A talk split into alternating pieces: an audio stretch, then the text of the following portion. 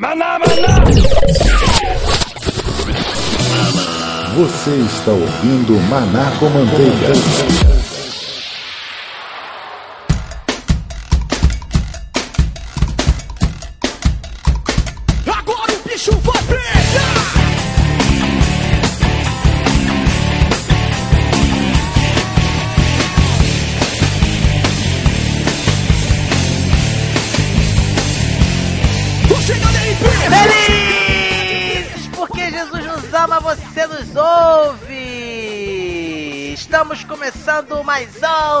Manaco Manteiga! Meu nome é Márcio Moreira e Alex, tira essa torradinha da tua farda que tu não é manaca! Tira! Tu é moleque, cara! Tu é moleque! Estou aqui com Alex Chaves. Estamos aqui nesse grande, grande Maraco Manteiga e vou falar uma coisa pra vocês. Segurança é coisa séria, cara, e com isso não se brinca. Botou mesmo na cabeça que vai ser sério hoje, né?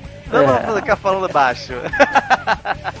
e meu amigo Kleber Pereira. Esse cara sou eu, rapaz. E uma coisa eu posso dizer: a violência ela destrói mesmo quando ela pretende defender. Hum, já vi como é que vai ser esse episódio. Na sequência, nosso camarada, o Roberto Rodrigues. Olá, meus amigos, eu só quero saber uma coisa: tem carburador ou não tem carburador?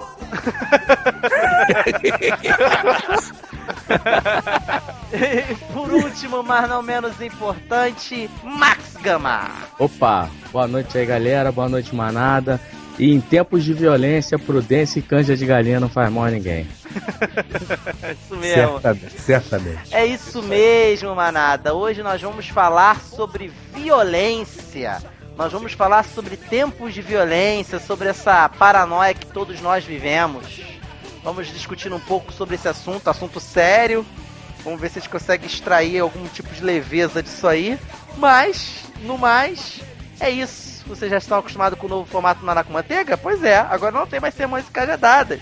Sermões Casadas está num episódio à parte. Vamos direto para esse tema. Procure a gente lá no manacomanteiga.com.br e fique por dentro das novidades e das nossas redes sociais. Vamos lá? Vamos pro tema, galera? Vamos lá, vamos nessa. Direto e reto. Vambora!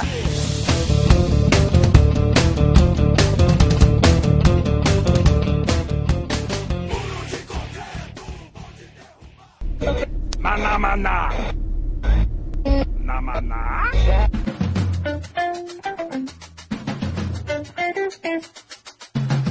Ahá! Maná, maná!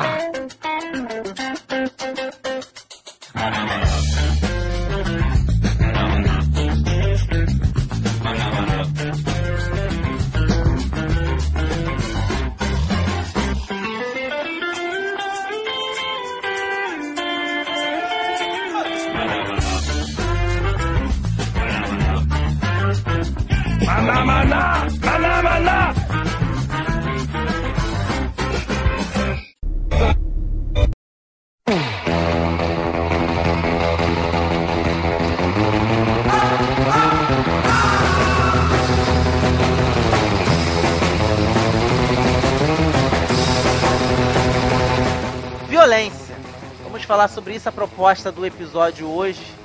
É a gente conversar um pouco sobre esse conceito. Acho que nem um pouco abstrato, né?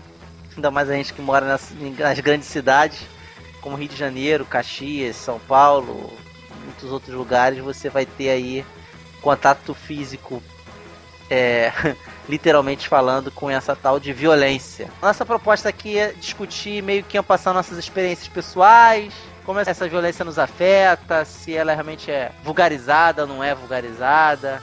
Se você não ouve a gente há um bom tempo, não deve estar sabendo que retiramos os sermões e cajadadas do escopo do nosso podcast principal. Ele agora é um podcast à parte, um episódio à parte. Uma vez por mês faremos um flashback do mês anterior. Qualquer dúvida, contacte a gente pelas nossas redes sociais, facebook.com.br manacomanteiga, arroba manacomanteiga, que é o Twitter, e também lá pelo e-mail, mande e-mail pra gente lá, que é o contato, arroba manacomanteiga.com.br. Beleza? Quero começar aqui pelo meu, pelo meu esquerdinha, pelo Alex. Fala aí. Histórias de perrengues, Alex. Pô, cara. Quem acho que a gente não na- precisa quem- entrar em é. definição de violência, né? Não precisa. Cara, quem foi criado, quem foi criado na Baixada Fluminense como eu, cara, praticamente cresceu nesse clima aí, né? De violência, vendo coisas que, pô, eu quando criança vi um cara morrer na porta da minha casa. Você vai para um país civilizado, um lugar normal, pô, isso não deve acontecer. E, e eu tive essa experiência ainda criança, de ver tiro no lugar que eu morava, entendeu? Então isso vai meio que criando em você um certo tipo de comportamento. Então eu posso falar que passei diversos perrengues na minha infância, juventude, dessa dita violência. Alex, que que, é, como assim teu comportamento você acha que alterou? Como assim, você Ah, acha cara, que você ficou mais indiferente? Cara, não, acho que isso aí acaba te trazendo um certo tipo de, de impacto, ou quase uma influência, porque para uma criança de 10, 12 anos, o normal dela não é, não é ver esse tipo, não é presenciar esse tipo de coisa. Entendeu? Por mais que a infância seja uma, foi uma idade muito legal, você jogar bola na rua e tal, mas você conviver com alguém dando um tiro. E olha que eu não morava nem dentro de favela, né? Eu morava próximo. Então, eu acho que dentro de um, de um conceito normal de sociedade, isso não deveria fazer parte. Então, com certeza, isso aí, a, a violência vai criando dentro de, na vida de uma criança, que depois vira um jovem, que pode, pra, na maioria da- das vezes, atrapalhar o desenvolvimento dele como pessoa. No meu caso, foi um pouco superado, mas assim, até hoje são coisas que eu presenciei há 30 anos atrás que até hoje eu lembro. Claramente, vejo, tenho as imagens dentro de, da minha consciência. Cara, é um, é um impacto muito grande, sim. Acho que, na verdade, até o comportamento da gente, a forma da gente funcionar, da gente fazer nossas escolhas, acaba sendo influenciado por essa perspectiva de violência. Isso, isso é fato, é verdade. Por exemplo, eu trabalho eu trabalho longe né, de, de casa. Então eu tenho eu, eu sempre falava com meus amigos que eu tinha emoção ímpar de passar por uma, por uma série de favelas para ir para o trabalho. Eu pegava, eu ia de ônibus para o trabalho, né, porque era, era, era melhor, menos desgastante e tal. Não gastava tanto dinheiro indo de carro. Mas chegou um ponto em que ficou impossível, cara. Eu, eu, eu passava pelo subúrbio do Rio de Janeiro e atravessava várias favelas, o Complexo do Alemão, da Lucas, é, Manguinhos, várias favelas. né? e eu, eu, eu, eu, eu tive o ônibus que eu estava assaltado três vezes. Cara, Graças a Deus. É. Graças a Deus não aconteceu comigo. Não foi no mesmo ônibus, né? Três vezes no trajeto de, de voltar para casa, eu tive o ônibus assaltado. Num- Numa das, das últimas vezes, eu tava voltando para casa, falei assim, pô, não vou, não vou pegar o tour de favelas, não. Uma história até curiosa essa. Não vou pegar o tour de favelas, não. Vou fazer o seguinte, fazer uma baldeação.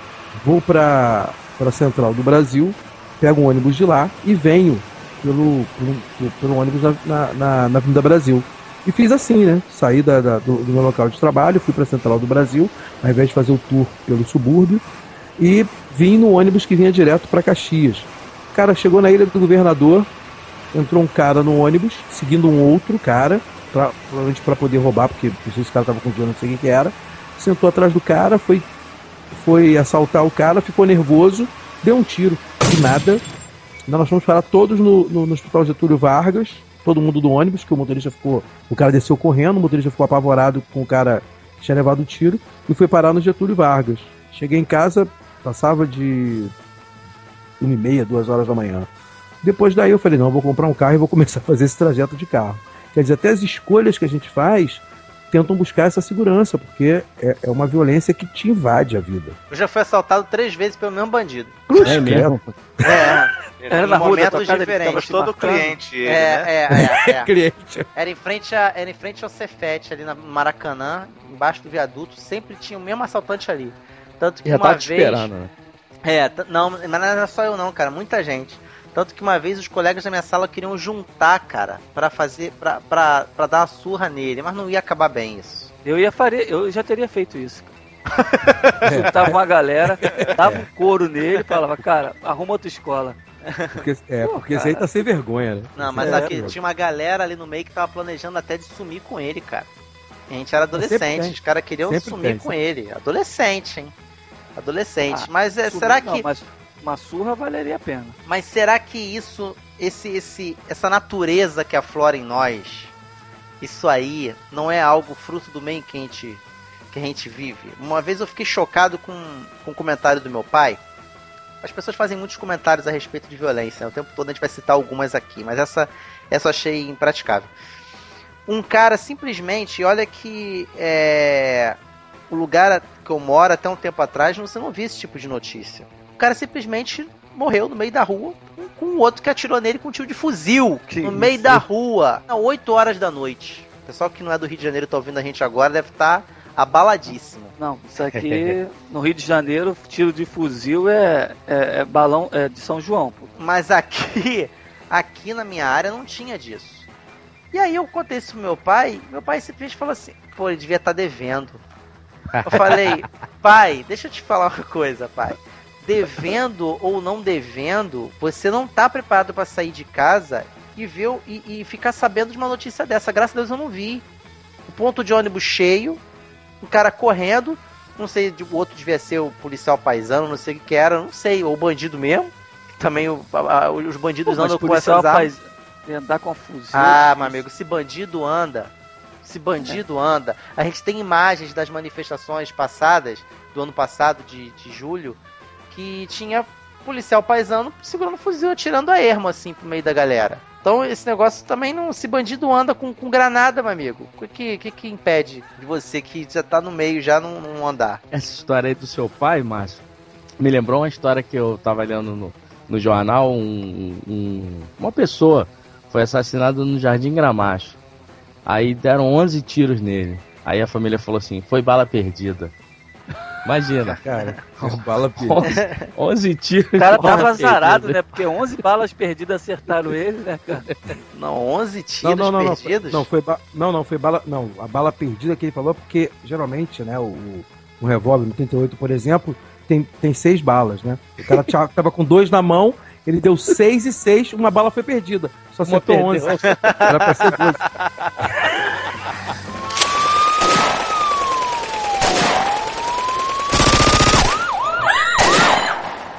É, uma amiga minha, muito amiga, tava grávida, já pra ter o bebê já.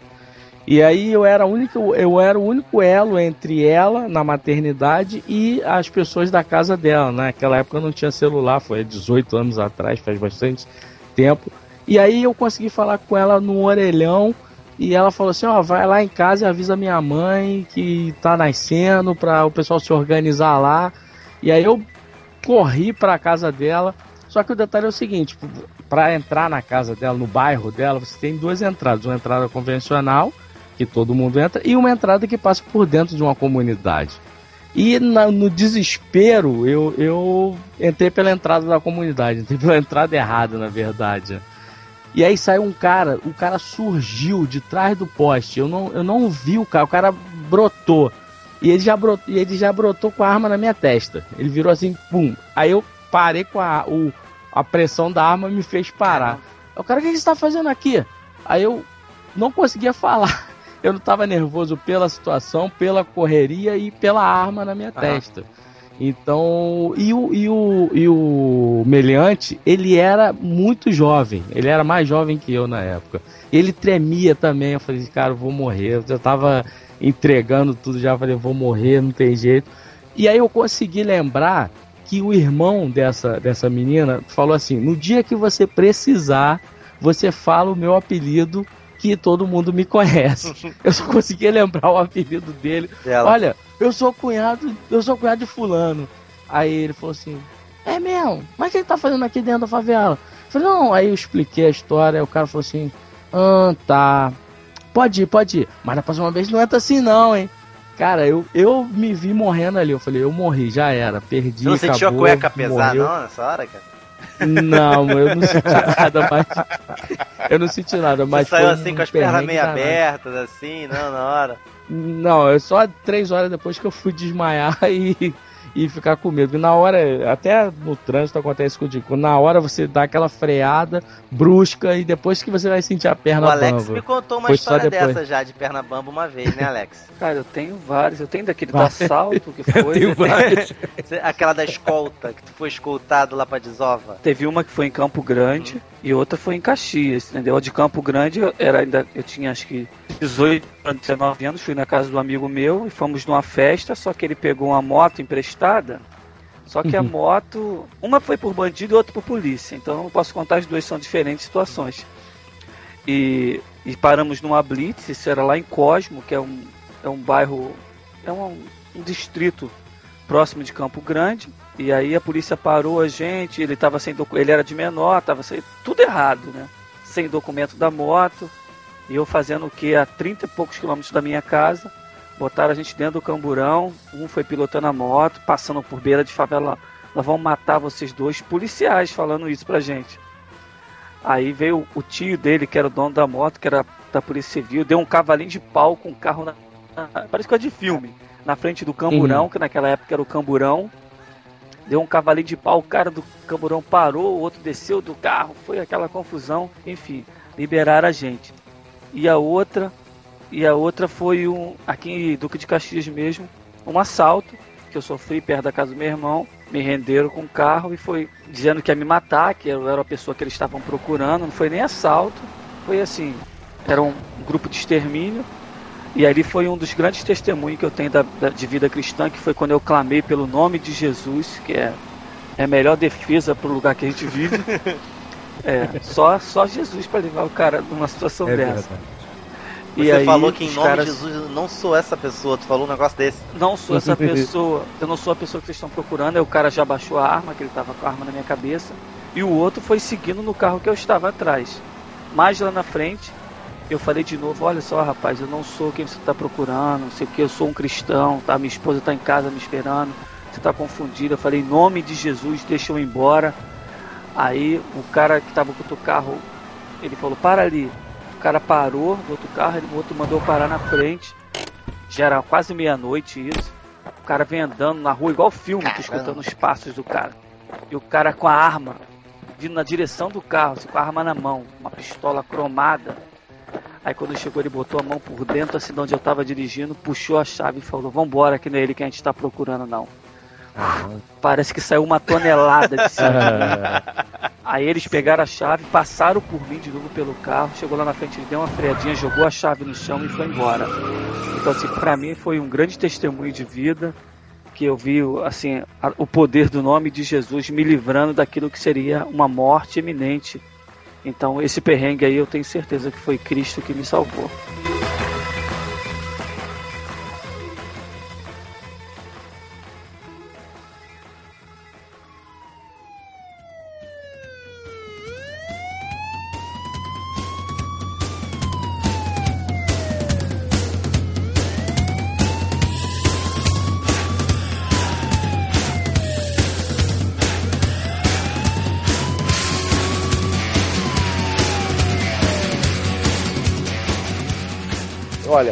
Tem uma coisa que me deixa chateada, é ter que piscar farol para entrar no lugar que eu moro. Entendeu? É, é, é. Isso me deixa barulho de toda tiro, vez que eu ouvi entro... muito barulho de tiro. Porque aqui eu moro Ixi, relativamente cara. perto daquela cidade famosa, a Cidade de Deus, que não é cidade, é um bairro, é uma comunidade. É, e nem é de é, Deus. nem é de Deus, tanto de Deus assim. então a gente ouve bastante tiro. Agora eu ouço um pouco menos que eu tô um pouco mais longe, mas eu morava do lado é bem perto, assim, eu via bastante. E, mas eu vou dizer uma coisa para vocês, não é só Rio de Janeiro não, tá? Tirar um pouquinho aqui dessa. dessa... Não, é geral, eu passei os, os as situações de maior não. perrengue que eu já passei. Eu passei por poucas, tá? Não se compara a vocês não. Mas as que eu passei foi passando em Paraná, cara. Contar uma estranha, tá? Que não é nem de polícia, acho que acredito nem de bandido. De uma pessoa comum, vamos colocar assim estávamos indo para a igreja, estávamos eu e mais três amigos, um casal de amigos e um amigo meu dirigindo. E eu estava do lado no carona, eu, o casal indo atrás, e a gente parou numa ladeira, no sinal. E como uma boa ladeira, você, às vezes, dependendo do motorista, não é o meu caso, as pessoas tendem a acelerar um pouco mais, deixa o carro cair para trás, né? Faz aquele, aquela dificuldade para arrancar com o carro.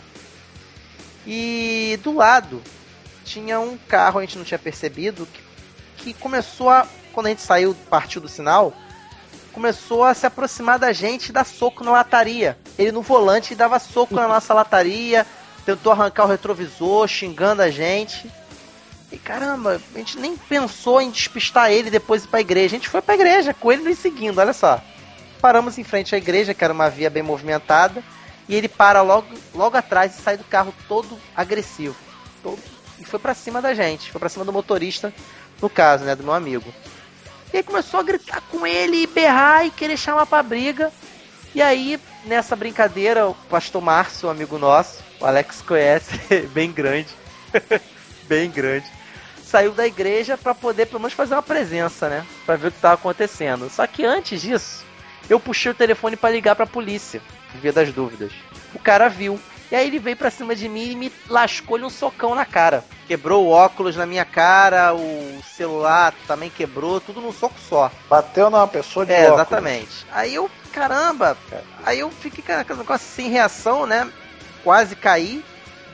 E aí o pastor Márcio chegou, pegou o cara pelo colarinho. Ele foi falando em nome de Jesus, mas também meteu-lhe a mãozona no cangote dele e arrastou ele até o carro. Em nome de Jesus, vai embora. Olha pra tua mulher. Quando ele falou olha pra tua mulher, que a gente percebeu, o cara tava com mulher e dois filhos dentro do carro. Duas crianças. O que que aconteceu? O que que te acha que deve ter acontecido? Você lembra que eu falei que foi mal barulheira pra sair do sinal, o garoto tava com dificuldade pra largar na ladeira? Ele tava achando que esse meu amigo tava chamando ele pra arrancada. É, mole. Lá no sul, pelo menos no Paraná, o pessoal tem uma galerinha que é muito fanática por arrancada. É, é- é- essas, essas corridas de rua. Pessoal do Velozes e Furiosos. É, né? é, é, é. A Velozes e Furiosos é, É, genial. caramba, esse papo, o papo, o papo que o Rafael aquilo vai morrer. Velozes e Aquilo não vai Furiosos. morrer nunca. Vocês realmente estão deixando o negócio vivo, né? Estão mantendo esse assunto vivo, né?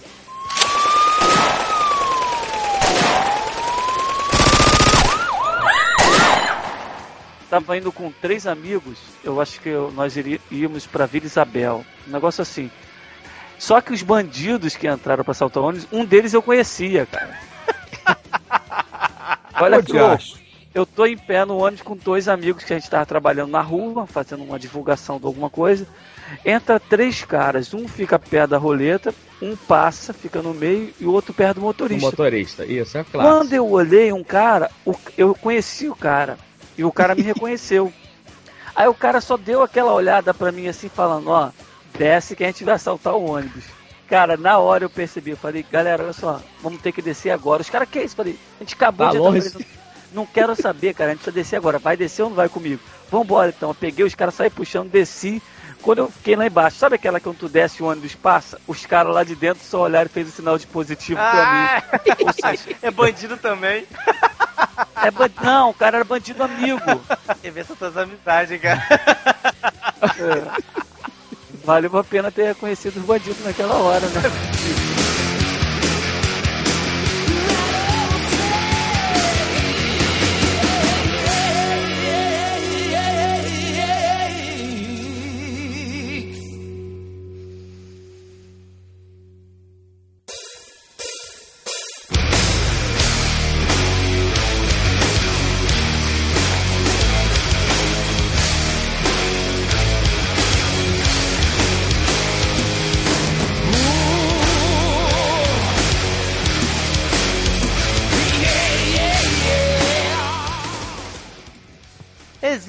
Diferenças entre um filme de ação que tem uma violência, mas é uma violência um pouco até gra- gratuita, né? Você vai assistir um Rambo, um Schwarzenegger da vida, né?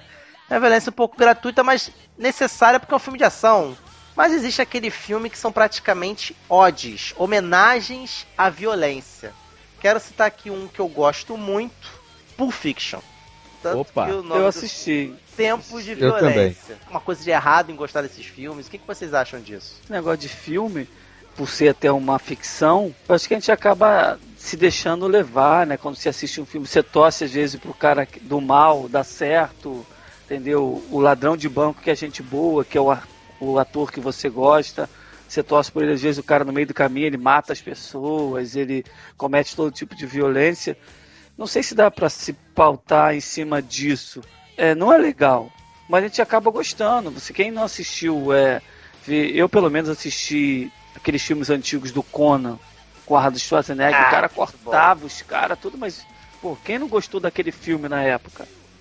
Pô, Mas foi assim, maneiríssimo. Mas assim, esses filmes do Conan, filme de guerra, filme de, de épico, você até espera esse tipo de coisa. Agora tem alguns filmes que eles se que eles realmente, a propaganda deles e a publicidade deles é a violência. Um exemplo disso, Tropa de Elite. Um exemplo, você quase não vê sanguinolência igual no Conan, mas ele tem violência em tudo. No modo como eles falam, no modo como é até cortado abruptamente as cenas. Ele passa, transpira a cidade de Deus, transpira isso, por. Ah, mas porque ali é o retrato de uma sociedade violenta. Então o filme tinha essa proposta de retratar a violência de uma sociedade de determinados pontos. Um de, uma, de um bairro e o outro de uma instituição. E, um, por exemplo, e um meio. Por, por exemplo, no caso específico do Cidade de Deus, aconteceu aquilo que o, o Alex falou. Você, por vezes, você se pega torcendo para quem não é mocinho. Então, é, é, você começa a ter essa, essa, essa coisa de Pô, tô torcendo pro cara, pro Cenoura matar lá o cara lá, mas o Cenoura também era um traficante. Mas é que tá, você tá torcendo pra, esse, pra essas não, pessoas? Não, eu não torci não, pra ele. Você tá não, tá acompanhando não. uma história. Não, não, não, olha só, você, você quando você tá vendo o filme, pelo menos eu posso falar pela minha experiência pessoal, você acaba é, é, mergulhando naquele universo e por uma hora e vinte, uma hora e trinta, você acaba meio que se envolvendo e tentando desvendar as tramas e tal. É, mas quando acaba aquilo você desliga. Parar. Agora, a gente tem que pegar, porque está em voga essa discussão agora se os videogames violentos, filmes violentos, eles incitam a violência. Eu acho que não, particularmente eu acho que não. Porque senão já era, pô. Como eu joguei Counter-Strike antigamente nas lan houses da vida, e nem por isso sair matando todo mundo no meio da rua. Eu gosto muito do Clube da Luta, nem por isso vivi, vivo nos submundos da luta aí brigando com os outros. Às vezes dá vontade, né? Às vezes eu, eu, eu não, fazia... não gosto, não gosto de apanhar. Não, mas não, eu não gosto de apanhar. Sim. Nessa linha de pensamento, eu também posso dizer que se você tem qualquer tipo de filme, novela ou qualquer tipo de coisa apoiando a prática do homossexualismo, que também não vai influenciar. Ih, olha o debate, olha aí o debate. Não, é eu acho que não. Eu acho que não, porque na verdade, assim, é, ó, é sempre. Você não fica cauterizado, Max? Não, não. Sempre, sempre eu posso emitir a minha opinião, entendeu? Tudo que eu vejo e, e na televisão, cinema, tudo eu tento entender o que tem por trás daquilo. Acho que as duas coisas acontecem, mas elas são em momentos diferentes da vida da pessoa. Se você. É, a, a maturidade que você tem pra, pra, cerebral, ela, ela passa por estágios num determinado estágio da sua vida, se você for exposto é, profundamente a eventos de violência, sexualidade, seja lá o que for, você vai ser influenciado sim. Você, você de, depois, depois dos, por isso que existe essa, essa a censura, hoje, que isso aí, classificação, isso, classificação essa, etária. Essa discussão que a gente vê hoje da maioridade penal, ela passa inclusive por isso que ela foi fixada em é, 14, 16, 18 e 21 anos, com essa perspectiva neurológica do amadurecimento cerebral e como você pode culpabilizar uma pessoa. Né? Então, dos 18 aos 21 anos, você é menos suscetível a isso, apesar de ainda ser, é bem menos. Então, os adolescentes, no começo, ou no final da adolescência, no começo da juventude, eles acabam sendo menos influenciados, que é o caso, que é, que é a narrativa que o Max acabou colocando. Mas o menino hoje, como a gente vê hoje, de 11 anos, 10 anos, que está jogando jogos violentos, que está sendo exposto a, exposto a cena de sexo explícito, ele perverte com certeza. Com certeza. Né? Ele vai perverter a forma dele pensar e a forma dele criar cognição no futuro. Isso com certeza fica Agora assim. eu não tô lembrado quando que eu comecei a jogar Mortal Kombat, por exemplo. Aí, olha aí. Não tô lembrado. Não, eu também. Eu, eu joguei Mortal Kombat, eu tinha 16 anos, 17 anos né? Eu jogava 15 contra. anos. Porque a nossa, a, a, a, nossa geração, a minha geração talvez um pouco mais diferente de vocês, mas a minha geração e a do Alex, a gente teve acesso a isso um pouco mais tarde. Mais né? tarde. Né? Então, então pra gente foi menos perigoso. Até a geração, até o Max mesmo, né? Então, teve acesso a isso um pouco mais tarde. Então As gerações... acesso a Mortal Kombat com 11, 10 anos, se bobear, hein? Livremente. Então a gente pode se preocupar com você, Márcio? É, é, pode sair matando os outros por aí. É, a gente pode se preocupar mas o Mortal Kombat tem um, tem um teor que a gente abordou no MCM 14, quando a gente falou sobre fantasia. Né? A gente falou sobre isso naquele podcast que a gente fez com o Guigo. Quem quiser, dá uma verificada lá, foi um ótimo podcast, inclusive. Né? A gente falou sobre isso. A, é, a necessidade da fantasia. Num determinado momento da vida, é importante que, inclusive, você jogue isso na fantasia. E aí é melhor que você joga essa violência, essa coisa que fica dentro da gente, porque está dentro de todos nós. Todos nós temos esse uh, essa pegada, essa, essa, essa coisa de, de, de alguma maneira, é, exteriorizar uma certa indignação, confusão, uma coisa que a gente tem por dentro, né? Então é melhor que você faça isso na fantasia. E se você pegar o Mortal Kombat, ele é absurdamente, absurdamente fantasioso. É diferente. Agora, Até no Fatality? É, a gente tem que tomar cuidado com o seguinte: o Mortal Kombat, ou Mortal Kombat, ele tem essa fantasia, né? Tem aqueles personagens que a gente sabe que só é. existem ali. Mas hoje tem, tem jogos, o UFC. É cara, isso aí. É inacreditável. O próprio, o próprio Counter-Strike. Né? O próprio Counter-Strike dá conta de uma coisa que beira a realidade né? O negócio do franco atirador, da, da, que hoje os garotos hoje fazem isso no, no, no morro. Eu estava vendo aqui a, a, essa semana um videozinho que é da Cidade dos Homens, né? Que vocês já viram com Laranjinha Acerola, que Sim. são os dois atores aí que fizeram, que eram os garotos da Cidade de Deus. Eles fizeram uma série, nesse recorte que, tão, que tá aí no YouTube, para qualquer um que quiser ver, depois você bota o link aí, Márcio, se você quiser, né? É, ele está dando é uma aula de história e eles estão falando ah. da, da invasão né, da, na Europa. Explicando na linguagem, a, isso. Explicando na linguagem deles, que eles conhecem. É. Se, se, você pega o trecho, o, tem um trecho pequeno e tem um trecho maior. No trecho maior, o garoto, no começo, a professora está passando as transparências e falando de história simplesmente. Ele pergunta assim: que armas que eles tinham? Mas não tinha um, R, um R15, não tinha Uzi, não tinha nada. Quer dizer, ele está falando da realidade dele. E ela falando, para com isso, garoto, não tem nada a ver, babá. No outro dia, quando ele volta à, aula, ela diz que não vai ter um passeio, que o passeio não vai acontecer e tal. E aí ele fala assim, professora, se eu conseguir explicar tudo que a senhora falou na aula passada, a senhora leva a gente no passeio? Ele fala, ela fala assim, essa eu quero ver. E aí ele explica tudo com a linguagem dele. Né? Os, os países viram morros, né? os, os exércitos que estão guerreando. Vai tá aí na postagem para você, vocês que quiserem isso. assistir, tá aí na... É muito legal, essa, é muito legal. essa Isso, e, e fala bem dessa perspectiva nossa. Isso é muito perto da realidade deles.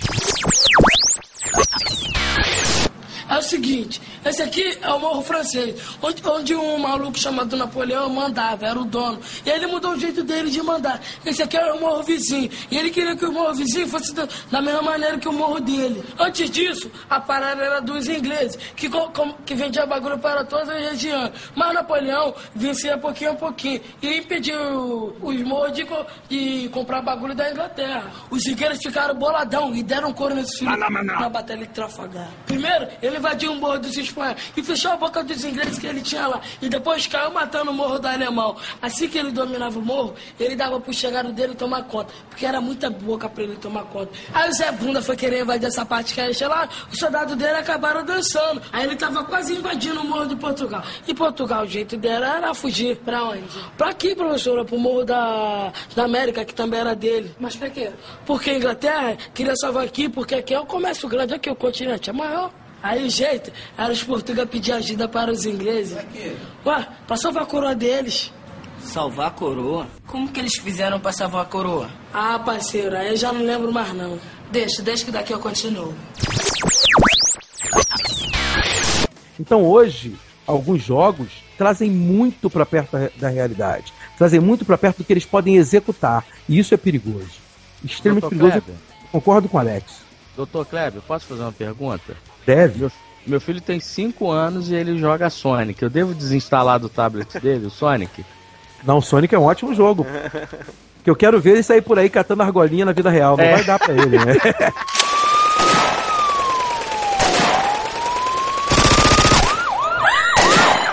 o que você falou do Pulp Fiction, Pulp Fiction né? Uhum. Pulp Fiction. Esse filme, especificamente, ele também traz o que eu chamo de fantasia. Porque ele pega uma realidade norte-americana e, e, exagera ela ao máximo, faz uma caricatura dela. Exagera, mas, mas olha só, existe ali. É, o filme, é, como toda a linguagem é uma... Quentin, a linguagem taratane, tarantanesca, a linguagem do Quentin Tarantino, ela, ela é repleta de conversas nonsenses para mostrar que aquela realidade ali ela não é tão longe assim da nossa. Então, pra mas ele, mas ele faz isso... que para mostrar que o trabalho de dois capangas é igual ao trabalho de qualquer outra pessoa. Eles estão indo em direção lá para ir buscar uma maleta com, com, com a Moamba lá, que eles falam o tempo todo onde é que tá a Moamba, e no, no trajeto eles não estão falando sobre que lá eles vão matar, que eles vão trucidar, que vão fazer o que acontecer. Eles estão discutindo como é que o quarteirão com queijo se chama na França, eles estão discutindo é, é, que a cerveja é servida no McDonald's, esse tipo de coisa, entendeu? Então eles estão querendo mostrar que, da mesma forma como você tem um papo furado com teu amigo de trabalho, os bandidados também têm. Tá entendendo? Sim. Sim, então, mas é justamente. Só que para poder chegar a essa elaboração que você acabou de fazer, você não tem 13 anos de idade. Você com 13 anos de idade só alcança É, é uma violência, uma violência desmedida e gratuita no Mas aí que tá, Kleber. Eu dei essa volta toda pra perguntar isso pra você. Será que também não incita o adulto, cara? É isso. Olha só. Será que o adulto de, um, de dois séculos atrás, que um século não é, não é suficiente falar, mas de dois séculos atrás, ele ia levar com naturalidade, mas na- ou não, talvez eu esteja enganado, quase sempre eu tô, mas será que ele ia ver com tanta naturalidade assim uma pessoa morta no meio da rua do que às vezes a gente leva? Da gente, a, a- a nossa sociedade chegar ao ponto de ter programas de violência no horário do almoço, cidade violenta, chapa quente, é, no- ah, olho no lance, bota aí, bota aí na câmera, bota agora aí na câmera, mostra Corta aí. pra mim, corta, Corta pra, pra mim. mim. A, gente- a a viol- a violência, assim como o sexo, ela é excitante. Entendeu? A violência é excitante. Então faz E é parte da excitante- natureza do homem. Ela, isso, ela é excitante tanto para a criança, porque ela muda. Cara, o, o que, que acontece com a, com a violência, né? Você, por exemplo, você tá. Qualquer, qualquer atitude que vá mudar o teu equilíbrio químico, assim, por causa do estresse, ela, pro teu corpo, ela é extremamente boa.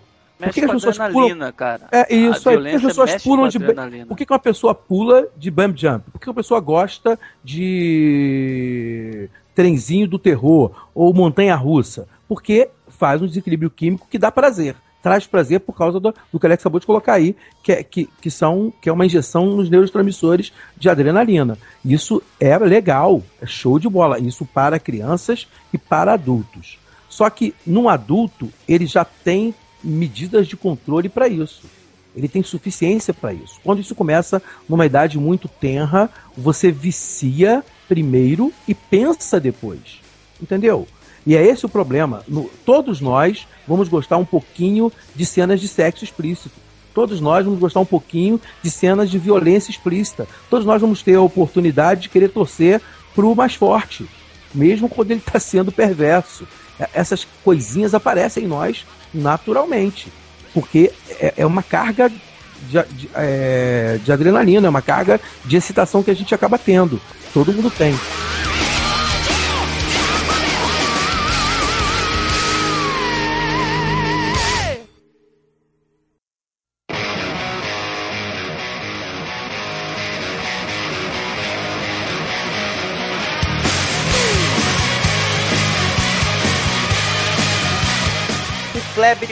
Dentro do mesmo balaio o cena de sexo explícito e violência. Você Certo. está assistindo o UFC. É a mesma coisa do que você está assistindo um filme pornográfico na televisão? Não porque são diferentes, tá? Mas, Não, mas Não, eu não é a mesma coisa. Tô brincando, tô não vão brincando. mexer com os mesmos. Amigo, eu tô aqui pra botar fogo na discussão, cara. Não, não, não. Não vão, Olha não vão mexer com os mesmos elementos químicos. A violência vai mexer com uns É e a aí, é sexualidade isso vai aí. mexer com outros. Mas você, quando Exatamente. adquire a nova é, natureza, né, você aceita Cristo e tudo muda no seu ser, você não muda seus componentes químicos. Então, se você está exposto a uma cena de violência, os mesmos elementos químicos que corriam antes de você aceitar Jesus vão continuar correndo depois. Então, se você tinha uma inclinação para gostar de violência, você vai continuar tendo aquela inclinação. Você que tem que refrear isso. Porque a sua natureza espiritual é que vai controlar o seu corpo e não as suas reações hormonais. Entendeu? Muito e a mesma colocado. coisa do lado do sexo. Sim, mas Entendeu? eu correr atrás, uma coisa é eu ser alcançado por essas coisas. Eu quero saber eu correr atrás, Ah, eu pô, gostar. aí- eu, eu, É, mas eu- aí é que tá, aí é que muda. A iniciativa não vai poder ser mais sua. A pessoa que. É aquilo que está escrito, né? Aquele que furtava não furte mais. Eu, Entendeu? tenho, Então- eu não tenho, eu não tenho canal de, de pornografia em casa. Mas eu tenho lá o pay-per-view lá de UFC em casa. E aí? Combate. Não, mas, mas são coisas. Mas é o que o Roberto falou. São coisas diferentes. São, coisas são diferentes, reações diferentes. É, é, por exemplo, eu posso tranquilamente ver uma luta do UFC, que inclusive eu acompanho, não sou fanático, lá, mas eu acompanho. Então, de nós cinco aqui, nós quatro, eu posso dizer que eu acompanho. Aquilo pode chegar até você de alguma forma, mas aí você tem que ter o discernimento de saber que aquilo não, não é bom para você. Então você rebate aquilo. Então eu penso assim que como nova criatura você evita algumas coisas que você tinha como prática antes e não pratica mais. Entendeu? Mas eu acho que o UFC não se encaixa nisso. Não, é minha opinião particular e pessoal. Se, entendeu? se a gente estivesse hoje em dia no Coliseu, né? Hum. as pessoas lá se matando, a gente estaria em pecado? Hum, responde aí, Kleber. Não, agora ele pegou pesado, agora ele pegou pesado. Porque... é, primeiro que porque é aquela coisa. Não, eu era, acho. Era um costume da sociedade. Era um costume é, é melhor, é melhor deixar, essa é melhor deixar o Alex falar. Essa é melhor deixa deixar falar. Vai, Alex. Verdadeiramente, se nós hoje não tivéssemos vivido naquela época, provavelmente nós estaríamos sendo, estaríamos sendo mortos. Estaremos lá dentro. Exatamente. Lá dentro.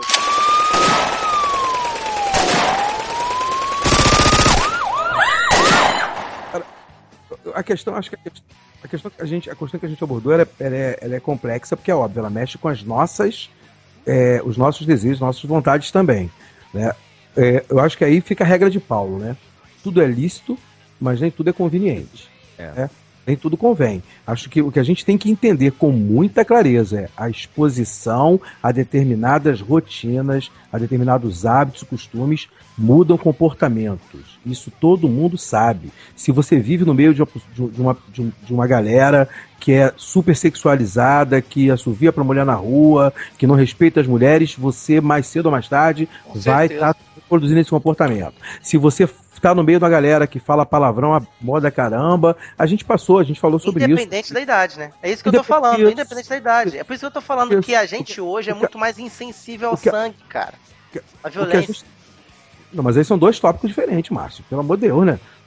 É, a gente tá diferente, a gente é, são duas coisas diferentes. Uma coisa é você, você ter consciência, é que nem dor, né? Se o cara vai e te belisca, né, a primeira vez, você sente dor.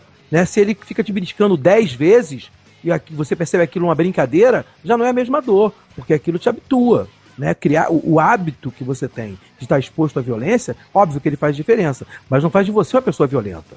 Faz com que você não esteja mais sensibilizado então com ela. Então você acha que não tem problema de ter perdido a sensibilidade, de estar cauterizado com essa violência? Não, não, eu acho cabe que é uma... a você, acho não, cabe a você é uma... continuar andando com esse cara que está te beliscando ou não. É, não, não, não misturar com ele. Não, não, porque, não, porque o, não, o se o cara tá beliscar ele 10 vezes, ele vai dar uma colada no cara, né? não, cara, olha aí a violência. Não tem. Assim, é bullying. Ver? É bullying, é bullying. Não tem. Quer ver? O, que, o problema existe na nossa. A, o nosso cérebro, o nosso, o nosso corpo, a nossa psique, o nosso espiritual, ele é feito para se habituar com algumas situações que são agressivas a nós. Para que você possa manter a sua sanidade, tanto física quanto mental, quanto espiritual, porque senão você não aguenta. Né? Você tem anticorpos no corpo, não é para você nunca se expor a um, a um, vírus. Você vai se expor ao vírus. Aí você vai falar assim: ah, mas não está sensível ao vírus é um problema? Não é, né? Você, você não ser sensível ao vírus é ótimo, porque senão você fica doente toda hora. Você tem que ter um jeito.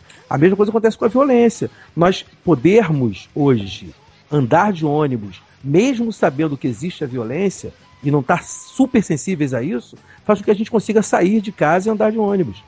Porque senão a gente não consegue. Senão você vai ouvir um tiro, você vai ficar desesperado em casa, vai trancar todas as portas e janelas, porque você vai entender que a violência está invadindo a tua vida.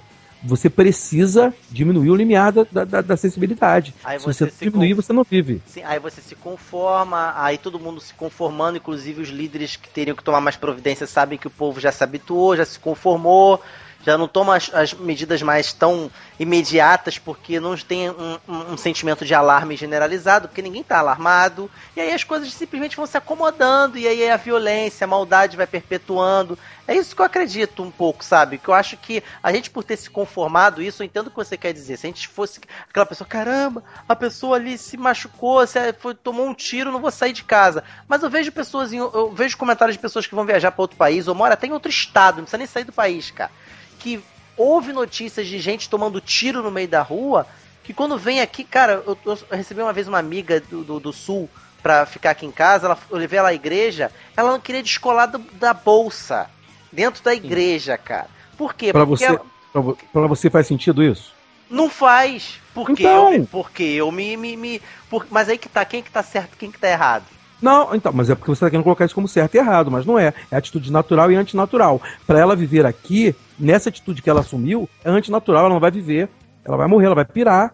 Entendeu? É que nem você viver, você viver na Suíça e ficar o tempo todo tomando conta da carteira, querendo trancar o carro, entendeu? Mas eu sei, São- mas eu, eu entendo o que eu tô falando. O que eu acho lamentável é a gente ter se conformado com isso, Kleber.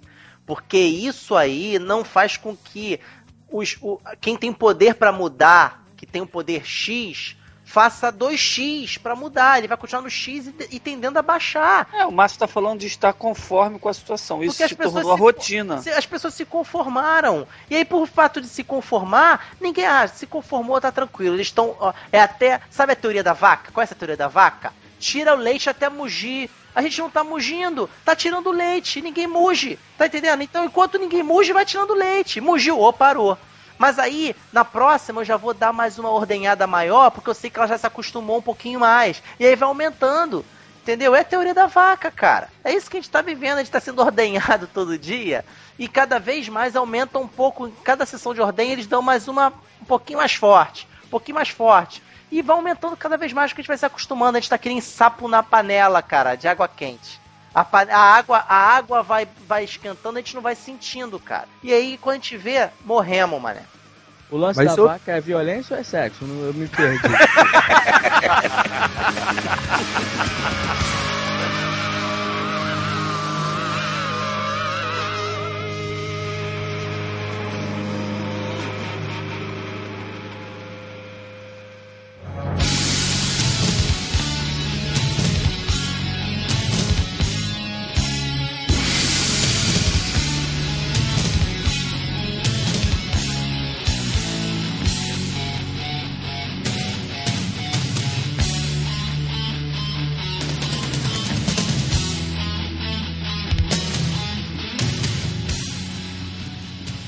Bandido bom é bandido morto? Opa, Sivuca. E aí? Olha, a gente que tem, tem mais contato com a lei, né? Eu já estagiei aí numa vara criminal.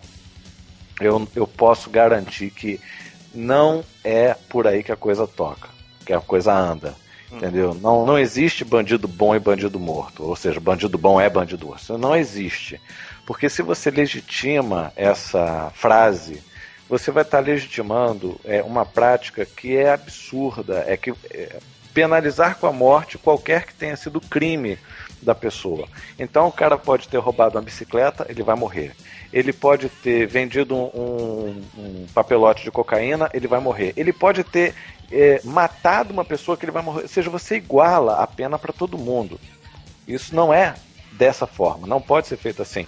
A pena ela tem que ser medida de acordo com a gravidade daquilo que ele cometeu. Então, se você fala bandido bom é bandido morto, você não está falando de que tipo de bandido você está falando. Você está verdade. especificando. Qualquer bandido, então, é bom. É bom é morto. Pode ser um cara que tenha pela primeira vez roubado uma galinha do, do vizinho. Você vai matar ele? Porque bandido bom é bandido morto? Isso não, isso não se justifica, em hipótese alguma. Tá? Então, assim, a gente corre é, um sério risco quando a gente entra nesse revanchismo, a sociedade querendo é, matar os criminosos, querendo se Fazer vingar. justiça com as próprias mãos. Isso é um, isso é um equívoco sim, sem tamanho. Entendeu? Por quê? É, existem inúmeros casos de injustiça, inúmeros casos em que inocentes são apanhados é, equivocadamente. Por, ó, o Alex mesmo falou. Ele foi pego, não pela polícia, mas por outras pessoas, pensando que ele era um, né? mas na verdade não era. É isso E aí. se fosse o caso de, dele ter sido pego por um policial pensando que ele fosse um bandido? Pronto, já estava pela ideia do bandido bom, bandido morto, já, já não estaríamos mais falando com o Alex. Entendeu? Então, de forma alguma, essa, essa frase aí não pode ser é, reproduzida por ninguém que tenha algum tipo de consciência, em especial por nós.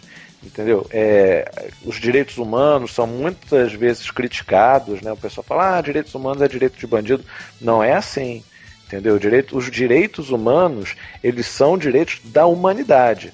E aquela pessoa que está sendo presa ali, ela é, antes de qualquer coisa, ela é crime, pode ser criminosa? Pode ser criminosa, pode ser bandido, o que for. Mas antes de qualquer coisa, é um ser humano. E eu não posso, a, a- a pretexto de punir aquela pessoa que cometeu um erro, igualar ele. Então, se o camarada ele é um assassino, eu não posso me tornar um assassino também a, a pretexto de puni-lo. Entendeu? Eu tenho que seguir aquilo que está na lei. O pessoal pensa que no Brasil não tem pena de morte, mas tem. Tá? É, tá lá na Constituição. Em caso a de pena de, guerra. morte só é admitida em caso de guerra. Então de existe guerra. pena de morte no Brasil, sim, só em caso de guerra. Não Tá. existe no momento, ela está prevista. Está previsto. Nós não estamos em guerra, então Nós não, estamos há- em guerra, então ela não está em Ah, vigor, ela não está vigorando. Exatamente. Mas, Mas- que não existe pena de morte, existe sim. Só que ela é tão grave que ela só é prevista para o caso de guerra. Então não tem essa, o cara sequestrou, o cara matou, o cara estuprou, não vai morrer. Não vai matar o cara, porque só se tem pena de morte em caso de guerra. Nesse caso, nem se tivesse pena de morte, porque no caso não é o Estado que está ministrando a pena. É o, é, o, é o justiceiro que está amarrando o cara no poste, é o justiceiro que está dando tiro na rua. Nem Mas nos Estados é Unidos, essa. que, em que em alguns estados vigora a pena de morte, eles permitem que uma- um cidadão comum é, exerça o direito de matar, assim, simplesmente para fazer justiça. Ou existe isso? Existe aquela Não. lenda lá de que o cidadão ele tem direito de andar armado? Em alguns estados tem- rola isso, mas é em legítima defesa. É, lá fora, né? E aí o que, que vai acontecer? Você pode agir em legítima defesa e isso tem que estar muito bem é, é, configurado. Então, vamos dizer, você pega uma pessoa com um bom porte físico, tá? E aí vai ser assaltado por um pivete, um, um garotinho de 12 anos. Se- se- Você sabe que se uma pessoa de um bom porte físico é, pegar essa o garoto pelo pescoço, ele mata. Eu não posso dizer que isso seja legítima defesa entendeu? Porque está manifestamente desproporcional a reação ao crime daquilo que ele estava sendo exposto, ao perigo que ele estava sendo exposto. E a legítima defesa exige, de, exige que, para ser configurada, a pessoa se utilize moderadamente dos meios necessários a fazer repelir a injusta agressão. Então a agressão tem que ser injusta, os meios têm que ser moderados para que exista legítima defesa. Agora, e o oposto? Você é uma pessoa franzina, né, lá com seus 40 quilos, vem um, um camarada gigantesco, não parece montanha para cima de você. Você só tem uma arma. Você vai fazer o quê? Você se você for para cima dele, você vai ser engolido. A sua única chance de se salvar é matando aquela pessoa, então você está agindo em legítima defesa e você não vai ser punido pela, pela defesa que você exercitou ali.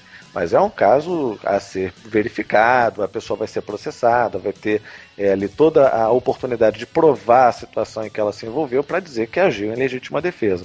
Agora, o que a gente vê por aí não é isso. Né? Pegar o garoto que estava roubando, amarrar no poste, espancar aquela moça lá. Teve uma aí que estava sendo acusada de fazer magia negra. Foi espancada até a morte. E depois Inocente. descobriram- E não era. É por causa Não do é, é purpurinho. esse, é, esse é, o, esse é o grande risco que corre quem defende justiceiro. Vai matar inocente. a gente volta nessa questão da influência da, da, da, da falácia, do discurso. Você pega um filme, por exemplo, que nem Tropa de Elite, que termina com um cara, mesmo estando fardado, mirando o cano na arma do bandido e lascando o aço, soltando o aço. Você vê o pessoal saindo do cinema, eu confesso que fui um. Cinema, é isso aí e tal, tu vibra. Porque aquele filme é uma catarse. Todo mundo Uhum. vai sair dali, caramba, com a alma lavada, porque é o, é o policial dando tiro na cara do, do bandido, cara. E é sempre o contrário. Até no cinema a gente via só os bandidos sendo os personagens principais. Só que na verdade, os policiais que estão sendo retratados ali também são bandidos. É, aí, aí você tem duas coisas diferentes na- acontecendo naquela cena. Primeiro que você, durante o filme todo, você deixou bem claro para a audiência de que o baiano era o de fato um bandido. Sim. Tá? E que ele controlava o morro e não sei o que, parará, parará. Então isso daí já ficou bem explícito para todo mundo, não tinha mais julgamento a fazer, porque todas as provas estavam nítidas para todos. E aí você acaba legitimando por essa certeza de que ele era o chefe uma pena que não está dentro da lei, que é a pena de morte, executada por quem não tem competência para julgar e muito menos para executar. É, então, essa situação não é realidade no nosso dia a dia. Porque quando a, existe uma, uma notícia de que é, fulano de tal foi morto numa operação da polícia, como eu vou saber que aquele fulano de tal era de fato alguém importante é, no comércio de drogas daquele lugar? Eu não tenho como, eu não tenho um filme de duas horas me mostrando a vida daquele fulano de tal. Pode ser que aquele fulano de tal nunca tenha se envolvido com o tráfico e, a, e, todas as provas tenham sido plantadas ali. Pode ser que aquele fulano de tal seja de fato o líder, o chefe daquilo ali, mas recebeu uma pena que não está prevista em legislação nenhuma. Nós não estamos em caso de guerra. Ou entendeu? está, né? Porque se, é. se, se, você pega, se você pega o início desse filme que vocês estavam falando aí agora, ele, o, o, o ator, o personagem principal começa falando isso, né? Que a gente vive aqui no Rio de Janeiro uma guerra, é uma guerra.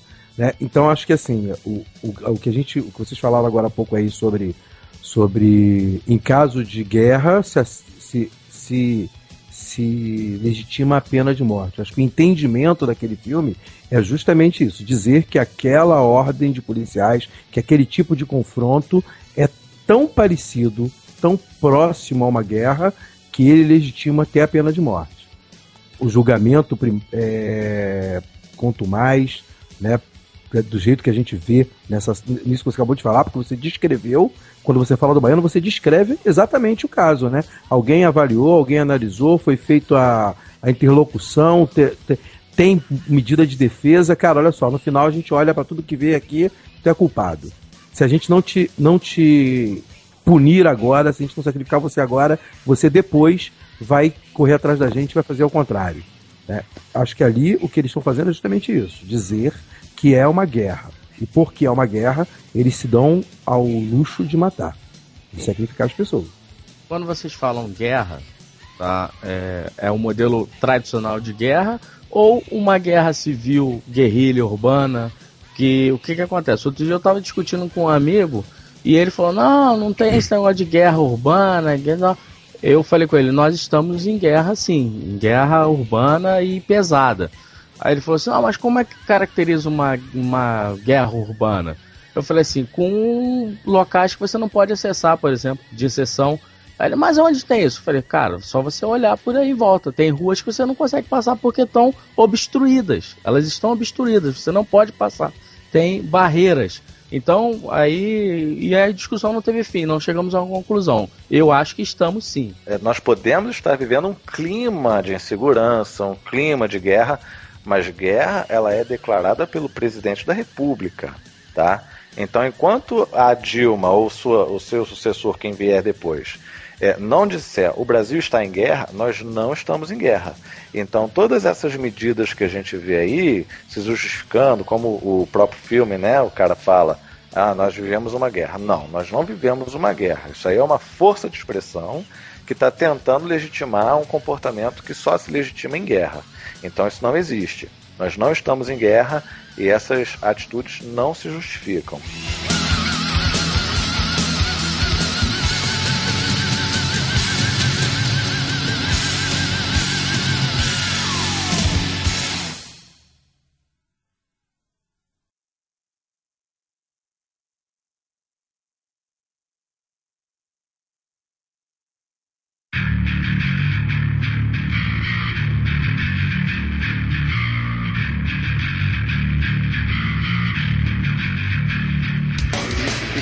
De qualquer país do mundo.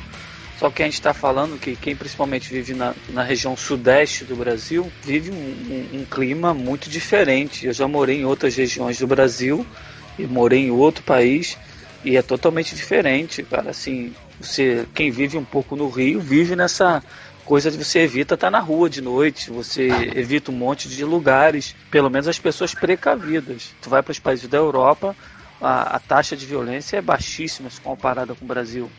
Aqui nós temos taxa de, de homicídios comparado com países que estão em guerra. O que a gente percebe é que a diferença, pelo menos que se mostra de uma maneira muito clara, é que nesses países você consegue abrir é, um MacBook dentro do metrô tranquilamente, né, e ninguém vai te perturbar, mas em compensação você vai chegar em casa e vai lavar sua louça, vai limpar seu banheiro entendeu? Não vai ter uma empregada na sua casa para fazer aquilo, porque lá a classe média é a classe média todo mundo é igual. Então, se todo mundo é igual, cara, por que, que eu vou ter que. É, e aí eu vou usar um termo de criminologia, né? Inovar na conduta. É, essa inovação é o quê? Qual, quais são as condutas que você tem durante a vida? Você estuda enquanto é novo, trabalha depois que chega à fase adulta e adquire ali os bens de consumo que estão oferecidos. Né? Se você não consegue estudar, não consegue um trabalho para alcançar esses bens de consumo, você tem que inovar. Né? Você tem que inovar, não, você tem que desviar, isso é desvio de conduta. Inovação é outra coisa. Você tem que desviar essa conduta. Você não vai conseguir fazer esse caminho retinho. Estuda, trabalha e compra. Você vai ter que desviar, vai ter que pegar um atalho. E que atalho é esse? É chegar, fazer um arrastão no ponto de ônibus e tratar as pessoas que estão ali não como pessoas, mas como, como árvores frutíferas de onde você vai extrair é, dinheiro. Mas é aí que isso tá, que... Roberto. É aí que Hum. tá. Esse teu discurso, ele me lembra muito um outro que eu vi um tempo atrás, de um colega meu que falou assim: qual é a violência maior? O assalto ao tênis ou o playboy que foi lá com um tênis perto da comunidade esfregar na cara do pobre que tem o tênis e ele não tem? Cara, Não, é, mas aí você está falando de co-culpabilidade. Tá? Esse é um discurso É. de sociologia É outro. que você vai, é, que você vai dizer o seguinte, que a culpa do cara é, inova, é, desviar a conduta é a, é a, A ostentação do outro. a ostentação do outro. Mas não é isso. Eu estou falando da desigualdade. Desigualdade Nós social. vivemos, nós vivemos num país muito desigual, entendeu? E essa desigualdade é caldo para a criminalidade. Não necessariamente para o furto, para o roubo, entendeu? Não quer dizer que a- o, cara, o cara que não tem dinheiro para comprar um tênis mais caro, ele vai necessariamente roubar. Ele pode traficar. Porque traficando, ele está desviando a conduta. A, a conduta qual é? Não é estudar, trabalhar e comprar? Ele não estuda, ele não trabalha, mas ele compra. Por que, que ele compra? Porque ele trafica. Essa traficância é um desvio na conduta. Essa co-culpabilidade que a sociologia coloca, ela não é lá muito, como é que eu posso dizer, é, é, aceita, não é uma coisa mu- muito bem vista, mas também não é para ser desprezada, não. Existe uma, uma certa culpabilidade também da sociedade que inibe essas pessoas excluídas de alcançarem esses bens de consumo que chegam nessa situação que a gente tem. Agora, se isso não é verdade, por que, que nos países onde há uma melhor distribuição de renda, não existe uma, uma criminalidade tão alta como aqui, em que a distribuição de renda é desigual demais e a criminalidade é alta demais também. Me parece que tem, tem uma relação Tem entre uma relação, coisa e sim, o outra, problema. entendeu? Eu acho que tem problema, é, a situação econômica e social relacionada à violência, com certeza. Eu acho que está muito ligado uma coisa a outra. eu acho que no macro está relacionado. Mas individualmente, se a gente tratar o indivíduo, o cara, por exemplo, que ele anda com um tênis numa área de comunidade, numa área com. Não vou falar comunidade para não ser injusto, mas uma área que tem um bolsão de violência grande, ele na verdade não tá causando violência nenhuma, ele tá sendo um mané. Sim. Ponto. Então, e aí ele não tá sendo é, co-participante na violência, ele tá sendo tá colaborando com a violência do outro, tá pedindo pra ser assaltado. É o mesmo papinho que a gente teve há um tempo atrás aí, que o pessoal tá- levantou essa lebre, que no, no final disseram que era mentira, da mulher que anda desnuda, ela é culpada É. por ser estuprada. É mais ou menos parecido, cara. É mais ou menos parecido. Daqui a pouco vai vir gente com cartaz, eu ando de Nike, não tenho culpa de ser roubado por causa disso. Não, mas, ô Márcio, veja só. Mas o problema é que isso já entrou num, num ciclo vicioso, entendeu? Eu concordo Então- com você, tanto que existe esse funk ostentação que eu acho um veneno. Isso aí é, um nitro pra turbinar ainda mais esse motor da violência, cara. Sabe? É, é- é- é- o cara vai lá e ele tem que ter, porque a música lá, a música não, aquele barulho chamado música, É, funk e é. ostentação, diz que eu tenho que ter dinheiro pra fazer uma festa pra mil pessoas. E tirar onda com as roupas e com os cordãozão de ouro que eu uso. Então, é, esse papinho de que, ah, o cara ele anda com, com coisa de marca. Cara, todo mundo tem uma história pra contar de assalto. O bandido ele, ele te assalta com raiva, te xingando. Uhum. Porque é disso que você tá falando. Agora, o Esse- fato de eu estar sendo assaltado, o cara me xingando porque eu tô lá com o meu relógio se sentir culpado por causa disso, no individual, eu, eu não acredito nisso, cara. Eu não acredito mesmo. No individual, não. No macro, em questões de número, matemática, fórmula, com certeza. País com desigualdade social vai gerar violência, isso é óbvio. Você pode estar até cometendo um pecado de querer estar se mostrando, dependendo do que você está andando, desfilando por aí. Você pode até estar cometendo um pecado no, no, no, no sentido de você é, é, não dar um suporte, sei lá. Agora, você dizer que você está sendo co-participante no, no, na estatística de violência, individualmente falando, eu não concordo não, cara. Mas, ô Márcio, sabe não, por que, mas... que isso... Sabe por que, que isso não é verdade? Se eu ando com o MacBook, que nem você falou, e é uma pena eu não poder abrir dentro do trem, do ônibus que eu tô indo pro trabalho, e eu, tá, eu tô errado por causa disso, eu trabalhei, ralei para comprar. Ah, não, cara. Acho que o Roberto não falou, Márcio, do que você. Ele colocou bem, o corte sociológico que você falou existe. Mas não foi disso que o Roberto falou. A gente estava falando justamente do, do macro. O que, existe, o que existe é uma injustiça social que cria nos indivíduos reações ou ações que são contrárias a essa injustiça que eles consideram. O cara considera que. Não vai longe. A gente se você falar, por exemplo, vamos pegar para uma coisa completamente diferente da violência para a gente não, não, não, não pegar a mesma emoção. Se você pega hoje as ações afirmativas, que geram várias confusões, né? Se você for avaliar simplesmente a ação afirmativa como, ah, tem um grupo que vai ter privilégio para entrar em tal lugar sem assim por ação afirmativa, né? Porque aquela minoria vai ter direito à vaga no serviço público, ou vai ter vaga na universidade pública, né? Quando você olha simplesmente aquilo, parece esquisito. Mas quando você pega e fala assim, não, mas essa minoria é a mesma minoria que durante um tempão foi acharcada, tal, blá, e aí eles entendem ser legítimo esse direito por causa daquilo. Aí você percebe que no macro, na, na, na, na visão mais ampla da coisa, existe um sentido no que ele pensa. Ah, mas está certo o cara achar que porque ele é minoria, ele pode fazer qualquer coisa? Não, porque no micro ele não pode fazer isso. Ele não pode achar que ele tem mais direito que os outros porque ele é uma minoria. Isso é um abuso. E aí sim, né, quando você diz que ah, alguém veio para cima de, de, de, uma outra pessoa, né, com um bem qualquer, vai na direção dela com o Rolex. Aí o cara fica, pô, tá ostentando, agora eu vou te roubar porque você me ostentou. É maluco, esse cara é maluco. Ele tá completamente fora do propósito. And we worship worship the altar of God.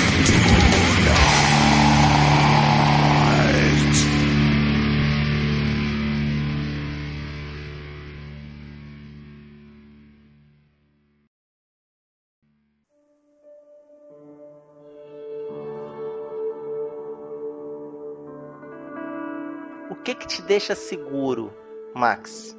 Como é que é? Há tanto tempo que a gente não se sente seguro, né? Que acho que é até esquisito mesmo definir isso. Mas que tipo de segurança? Então vamos pensar no sentido não passivo, recebendo, mas ativo. Que tipo de segurança você gostaria de dar pro seu filho? É, isso é complicado, mas você tocou num ponto sensível aí, porque você olha pro teu filho, quem tem filho aqui de nós, e que mundo é esse que meu filho vai enfrentar aí, né? Essa, essa segurança que ele vai ter no futuro dele é incerto para mim. Eu tento cercá-lo de todas as formas, mas dá uma agonia, Márcio. Vou te ser sincero, dá uma agonia de, de ver essa escalada da violência aí dia após dia e cada vez mais próximo da gente. Vivemos numa cidade, a maioria está vivendo aqui em Caxias. Infelizmente a gente tem que localizar o pessoal aí, mas que, como o Kleber já falou no meio do episódio aí, está tendo uma migração imensa da bandidagem com o evento das UPPs espalhados por aí, porque eles não prendem os bandidos, eles simplesmente transferem os bandidos. Então a gente vive tempos de muita violência aqui na, na nossa cidade. E eu tenho medo por isso, entendeu? Medo por mim, pela minha família, pelo meu filho.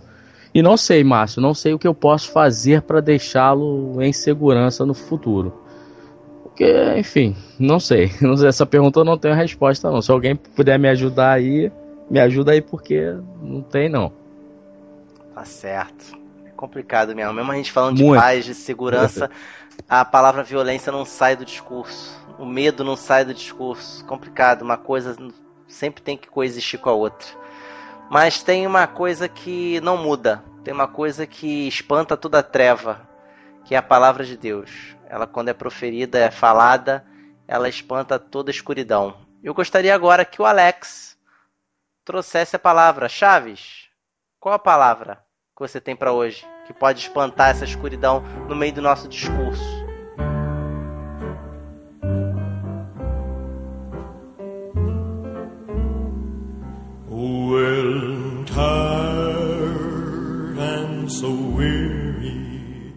Jesus estava com seus discípulos e falando acerca de quando ele iria embora, já estava meio que anunciando a sua ida, falando de coisas concernente ao reino de Deus, em João 14, 27. No começo ele começa lá, no comecinho do, desse capítulo, ele fala sobre preparar moradas, não ficar com o coração turbado, nem preocupado. Mas no 27 ele fala da paz. E ele fala para eles assim: Olha, deixo-vos a paz, a minha paz vos dou. Não dou como o mundo dá. Não se turbe o vosso coração, nem se atemorize. Então a certeza que nós temos, mesmo vivendo em uma cidade como a nossa, passando por tantas coisas, por tantas dificuldades, há um lugar de paz. Há a paz pode fazer parte da nossa vida porque Cristo é a nossa paz. Ele é o príncipe da paz. Então, qualquer lugar que vocês a pessoa esteja ouvindo a gente, passando, pode estar num país de guerra hoje. Você está ouvindo, está num lugar em guerra, pode estar ouvindo tiros agora no redor da sua casa, pode estar sendo presenciando uma briga do seu pai, da sua mãe, não tem paz, uma briga de marido e mulher. Jesus se revela como aquele que é a nossa paz. Então, a palavra de chave hoje é Jesus traz a paz dele, e essa paz não é igual, é comparada com a de ninguém. É a paz que só ele pode dar. Amém. Diante dessas palavras poderosas, que não vieram do Alex, não vieram de nós mesmos, é pautado nessa palavra poderosa de Deus que nós nos despedimos, concluindo aqui que paz não é ausência de guerra, mas sim presença de Deus. Então, fiquem com Deus e até a próxima. Um abraço, fui. Shall be led by child, and I'll be changed, changed from this creature that I am. Oh, yes. There will be peace in the valley